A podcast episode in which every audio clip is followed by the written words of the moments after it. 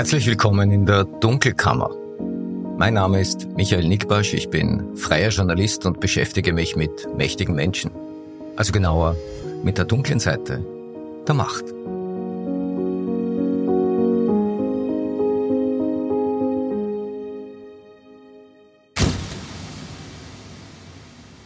Das ist die 24. Ausgabe der Dunkelkammer und heute habe ich wieder zwei Themen am Start.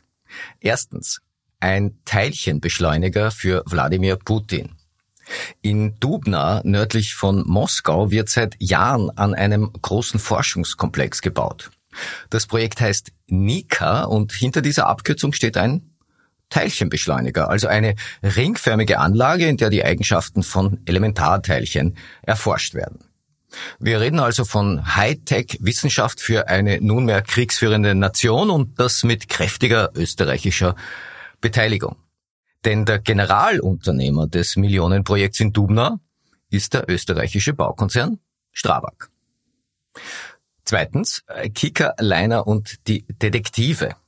Eine gemeinsame Recherche mit dem Standard beleuchtet einen Vorgang wenige Stunden bevor die Möbelhandelskette am 12. Juni dieses Jahres ihren Insolvenzantrag stellen musste. Da geht es ganz konkret um die Beauftragung und die Bezahlung einer Sicherheitsfirma, die offenbar nicht gefunden werden will. Was da passiert ist, das hört ihr gleich.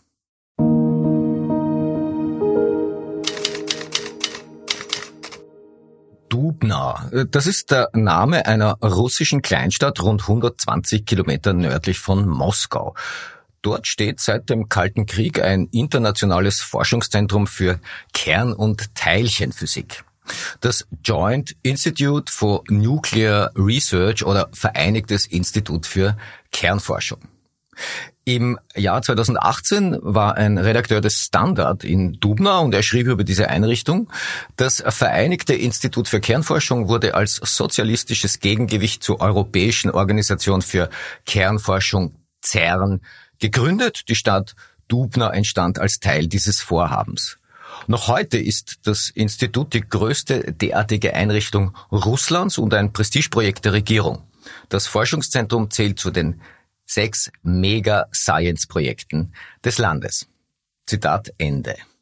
Ja, das Institut für Nuklearforschung war also eine Schöpfung der Sowjetunion und stand immer unter Kontrolle des Kreml. Formell zählt das Institut heute neben Russland 15 Mitgliedsländer. Das sind hauptsächlich ehemalige Sowjetrepubliken bzw. Ex-Ostblockstaaten. Ja. Nordkorea ist da übrigens auch ein ordentliches Mitglied, laut der Website des Instituts, ab derzeit aber suspendiert, warum auch immer. Ja, und dann gibt's noch fünf sogenannte assoziierte Mitgliedstaaten. Das waren zuletzt Deutschland, Italien, Ungarn, Südafrika und Serbien, wobei sich die internationalen Beziehungen im Institut dort seit dem Überfall Russlands auf die Ukraine wohl etwas verkompliziert haben dürften. Ja, so oder so wird in Dubna seit dem Kalten Krieg mit Elementarteilchen experimentiert. Ja, und wenn es nach den Russen ginge, dann wäre die Kleinstadt längst um eine Attraktion reicher. Ja, es geht um den eingangs genannten Teilchenbeschleunigerkomplex NICA, an dem seit Jahren gebaut wird. NICA, geschrieben N-I-C-A, das ist die Abkürzung für Nucleotron-Based Ion Collider Facility. Es geht also um Ionen. Ja, eigentlich sollte die Anlage längst fertig sein, aber der Ukraine-Krieg und die internationalen Sanktionen haben die Fertigstellung verzögert. Gebaut wird aber weiterhin.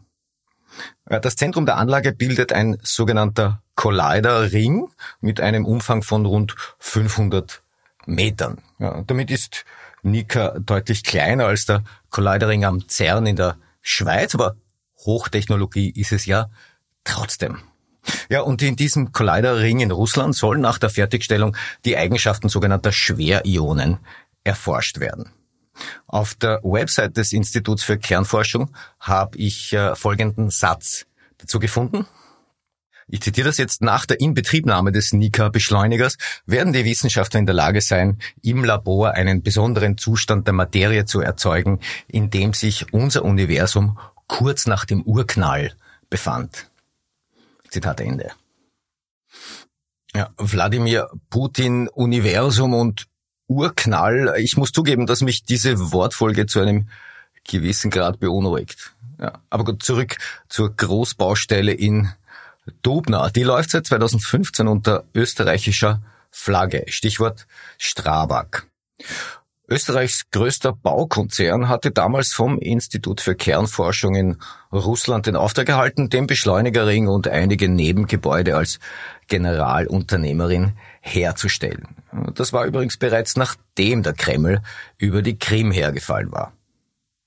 Das Projekt Nika ist in öffentlich zugänglichen Quellen im Internet recht gut dokumentiert. Da kann man zum Beispiel nachlesen, dass es zunächst eine internationale Ausschreibung gegeben hat, die die Strabag-Gruppe dann gewonnen hat.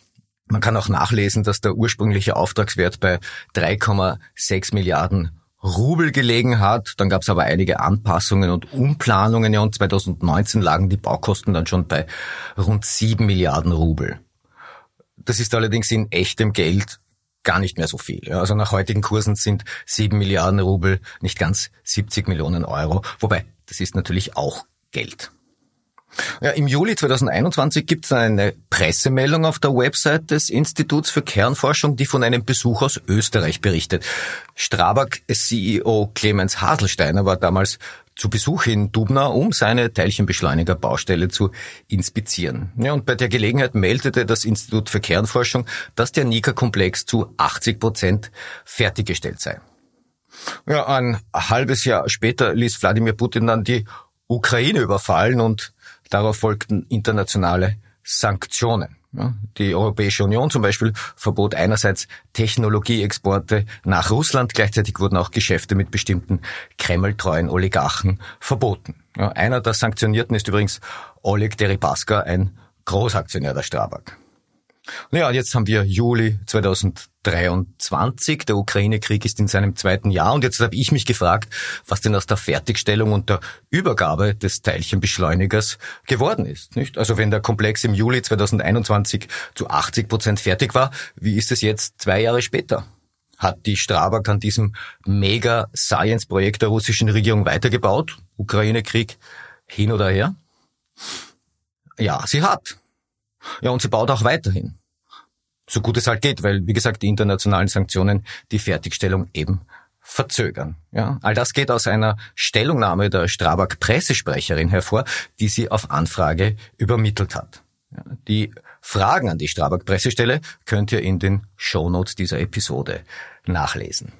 Ja, da ging es unter anderem um die Frage, ob die Anlage in Dubna nun fertig sei, ob eine Schlussrechnung vorliegt, ob seit dem Vorjahr Sanktionsware in Russland verbaut worden ist und was aus dem Russlandgeschäft der Strabag insgesamt werden soll. Ja, und ich schlage vor, ich trage die Stellungnahme der Strabag in bewährter Manier einfach mal vor. Ich zitiere. Strabag errichtet im Auftrag des Internationalen Kernforschungsinstituts, das sich aus internationalen Mitgliedstaaten zusammensetzt, darunter auch etwa Deutschland und Italien, einen Schwerionenbeschleuniger in der Stadt Dubna. Zum Auftrag von Strabag zählen die Erstellung des Colliderrings sowie von Verwaltungs- und Labortrakten.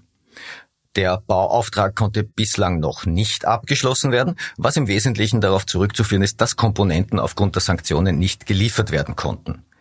Da der Strabag-Vorstand im März 2022 beschlossen hat, das Russland-Geschäft, Klammer aktuell 0,3 Prozent der Konzernleistung, Klammer zu, vollständig abzuwickeln, laufen mit dem Auftraggeber Verhandlungen, sodass sich Strabag per Jahresende endgültig von dieser Baustelle zurückziehen kann.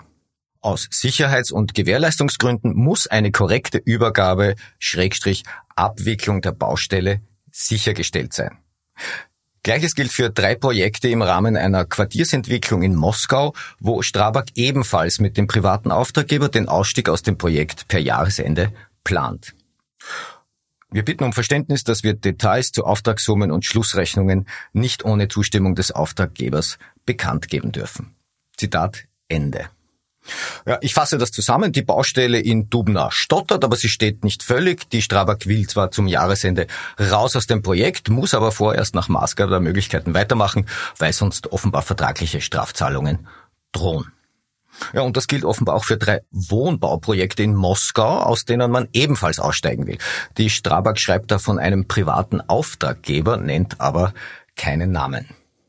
Ja, also habe ich nochmal nachgefragt, ob es sich bei diesem privaten Auftraggeber möglicherweise um die russische LSR-Gruppe handelt. Das ist ein Konzern, der vom kremltreuen Oligarchen und Ex-Politiker Andrei Molchanov kontrolliert wird.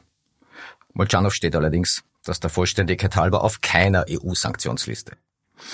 Die Antwort der Strabag-Sprecherin, ja, der private Auftraggeber im Wohnquartierprojekt ist die LSR-Gruppe. Und dann steht da noch, ich darf dazu ergänzen, dass in Bezug auf Sanktionen unsere Compliance-Abteilung zusammen mit einer erfahrenen Taskforce innerhalb unserer Rechtsabteilung, die von einem renommierten internationalen Anwaltskanzlei unterstützt wird, laufend die Situation überwacht, um die Einhaltung der geltenden Gesetze und Vorschriften durch Strabag sicherzustellen. Zitat Ende. Ja, seit eineinhalb Jahren herrscht also Krieg in der Ukraine und während der so herrscht, baut die Strabag also für ein russisches Nuklearforschungszentrum einen Teilchenbeschleuniger und für einen kremltreuen Oligarchen Wohnhausanlagen. Natürlich im Rahmen geltender Sanktionsbestimmungen und zum Jahresende soll das dann ja auch vorbei sein. Bitte halten Sie Bargeld bereit. Es kommen demnächst Leute einer Sicherheitsfirma vorbei, um Beträge für Objektschutz und Streifendienst zu kassieren. So steht es in einem E-Mail, das Fabian Schmidt vom Standard und mir zugespielt wurde. Da geht es um einen Vorgang unmittelbar bevor Kika Leiner Insolvenz anmelden musste.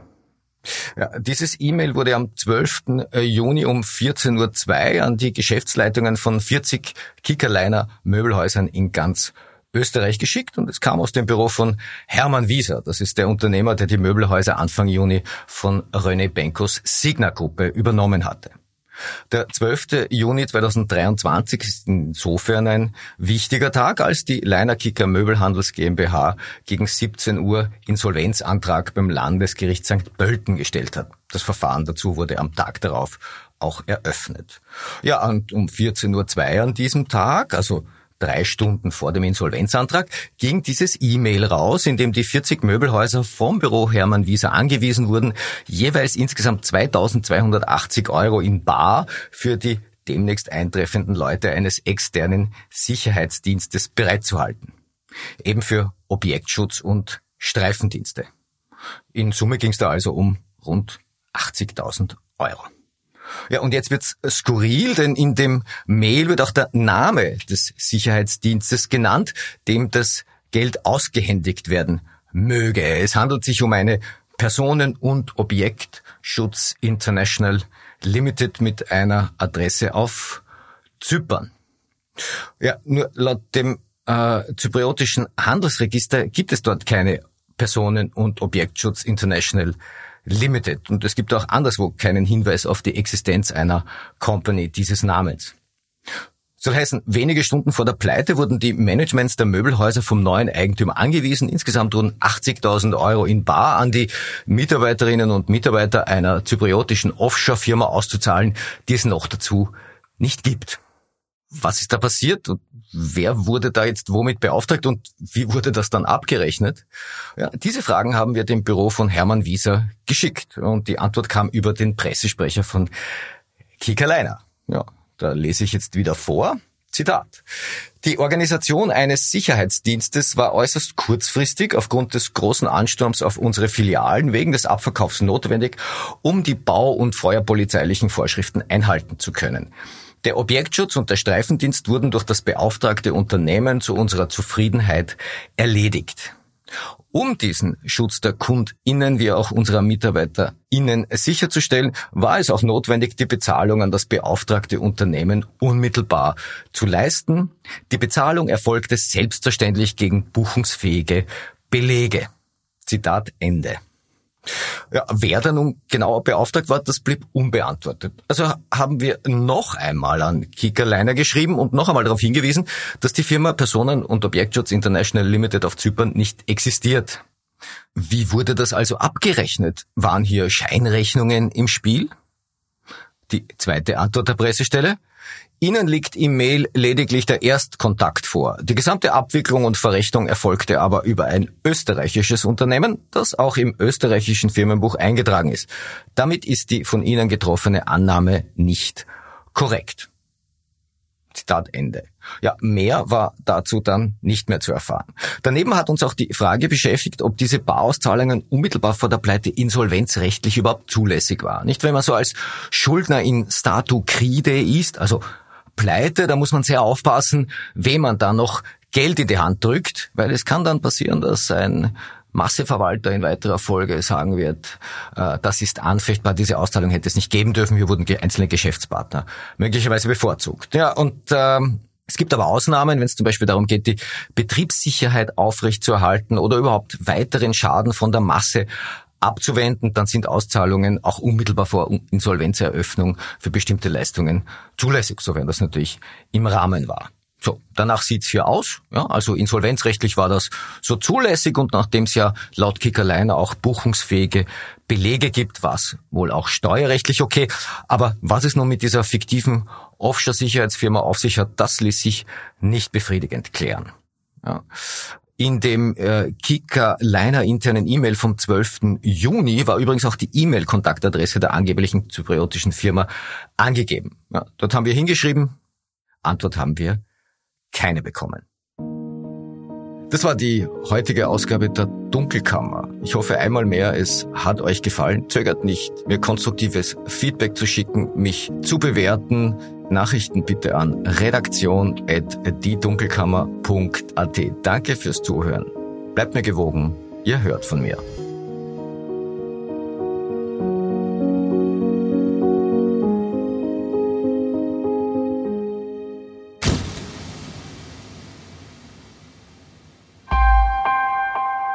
Missing Link